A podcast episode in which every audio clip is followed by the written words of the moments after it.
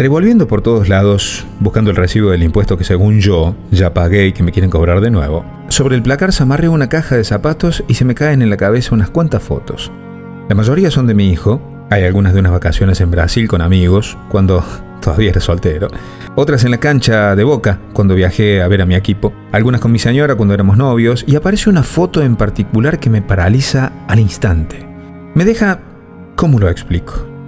¿Viste cuando te quedas mirando a la nada? Cuando parece que el tiempo se detiene y tu mente se va. ¿Vas a saber a dónde? Bueno, así. No sé. No sé cómo apareció ahí. De hecho, ni siquiera sabía que tenía una foto suya. Y si tengo que ser sincero, tampoco en mi cabeza y mucho menos en mi interior hay una imagen suya. Es que hace mucho tiempo tomé la decisión de juntar todo lo que hubiera, recuerdos, imágenes, momentos, vivencias. En fin, todo lo que tenía que ver con su persona y meterlos en una caja fuerte imaginaria y donde juré tratar de no volver nunca. Creo que algunos la llaman olvido. Olvido. Nunca, jamás, voy a entender algunas cosas. Quizá por lo terco que soy o por el orgullo que aunque sé que a veces desmedido, es lo que me sale, así soy. No puedo quitar la vista de esa foto. Definitivamente he abierto una puerta de un lugar que estaba tan lleno de cosas que se me vinieron todas encima y no estoy pudiendo contenerlas. Se me están mezclando muchos sentimientos y sensaciones. Creo que el barba o quien sea que dijiste todo esto que llamamos vida tiene un particular sentido del humor. Me viene a la mente una de las últimas veces que nos vimos. Yo estaba sin laburo, a duras penas había conseguido unos manguitos y me vine al centro a unas entrevistas. Era su cumpleaños. Con todo lo que tenía, incluso con la plata que era para el boleto de vuelta a casa, le compré un regalo y pensé en darle una sorpresa. Si tengo que ser 100% sincero, no estaba convencido ya que sentía que una vez más estaba poniendo todo de mí para que la relación mejore. Y estaba muy, muy, muy consciente y también muy temeroso, ya que al bajar la guardia uno se desprotege y como un boxeador que se descuida queda expuesto al golpe y al dolor. Así que bueno, ahí estaba. Toqué el portero eléctrico y por mejor decidí dejar el regalo tras la columna de la entrada del edificio. Cuando me abrió la puerta, su rostro y la mirada hacia mí tenían la misma frialdad y falta de afecto que casi siempre. Aún así, cuando lo suponía el terco, estaba ahí. ¿Sabes qué día es hoy? Me dijo, antes de decirme hola siquiera. Por supuesto, respondí. Y volviéndome tras la columna tomé el regalito y se lo di. Lógicamente su actitud cambió y yo hice de cuenta que me importaba Así que ahí estuvimos un buen rato hablando de cualquier cosa, mintiéndonos como si a cada uno nos importara el otro. Me fui.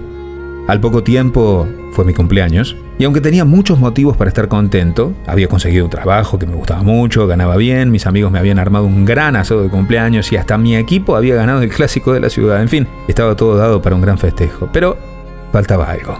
A mí me faltaba algo. Yo esperaba un simple saludo, las horas fueron pasando, mi trabajo quedaba a dos cuadras de su departamento, ya ni siquiera esperaba un beso, una llamada por teléfono hubiera bastado, pero no llegó. Una vez más me había, lastimado. Al poco tiempo fue a mi trabajo por un tema que nada que ver, me saludó como si nada y no me aguanté. Con los ojos llenos de lágrimas le pregunté por qué ni siquiera me llamó. Ah, sí, me acordé. Pero es que no tuve tiempo, anduve con unas cosas y la verdad no pude. Esa fue la última vez que hablamos. Así como si nada y como todo lo que hice y lo que hago en mi vida, tomé la decisión. Generalmente las decisiones que debo tomarlas pienso mucho, pero una vez que las tomo son definitivas. Así pasó mucho tiempo sin saber nada, incluso a cada persona que nos conocía le pedí que no me hablaran ni hicieran ningún comentario alguno porque no me interesaba saber nada. Esa persona estaba fuera de mi vida definitivamente. Hace unos años me llamaron, me dijeron, sé que no tenés relación y quizás no la quieres tener, pero es mi obligación avisarte que el viejo Está mal. Si querés ir a verlo, esta es la dirección del hospital. A esa altura, yo ya era papá, no tengo palabras para describir lo que me pasó por dentro, pero tuve la reflexión que mis problemas eran eso. Ni míos y que estaba siendo muy injusto negándole a mi hijo la posibilidad de conocer a su abuelo. Así que fuimos a visitarlo, sin rencores, sin pases de factura, pero con algo que me lastimaba a mí por dentro, con indiferencia. Ahí lo miré en una cama conectado a una máquina y yo obligándome a sentir. No sé por qué, pero me parecía que debía sentir algo. Le tomé la mano y le dije que se fuera en paz, que no había bronca, ni reproches, ni nada. Le dije que ya habrá tiempo más adelante para aclarar los tantos, que estaba todo bien. Antes de irme volví la mirada y quizás parezca ridículo, pero me detuve en su pecho. De ahí, donde tenía unos cables conectados a un aparato, asomaban cuatro o cinco pelos locos canosos y largos y no sé qué me pasó. Solo sé que un mar de lágrimas saltaron de adentro mío como nunca antes. La verdad no, no, no, no puedo explicarlo, mucho menos entenderlo. Salí corriendo, me senté en la vereda y no podía parar de llorar. Ya en casa y aún choqueado, me hice mil preguntas. Pasé por muchos estados y no logré mitigar ese dolor. Lo único que sé es que uno de los pocos lindos recuerdos que tengo de mi viejo fue cuando era muy, muy, muy, muy chico y me quedé acostado sobre su pecho y escuchaba sus latidos. ¡Qué loco! Nunca más puso el pecho por mí. Llevo años bancándome el marketing del Día del Padre y ese maldito cliché que reza, bueno, pero vos lo tenés que querer, es tu viejo. Y yo no estoy de acuerdo. El sentir no se obliga, no se pide, solo se da o se recibe naturalmente, se deja fluir y cuando no está, no está. Así que bueno, como sé que desde el dolor también se puede construir, un día el fulano de arriba que toma las decisiones me tiró la revancha.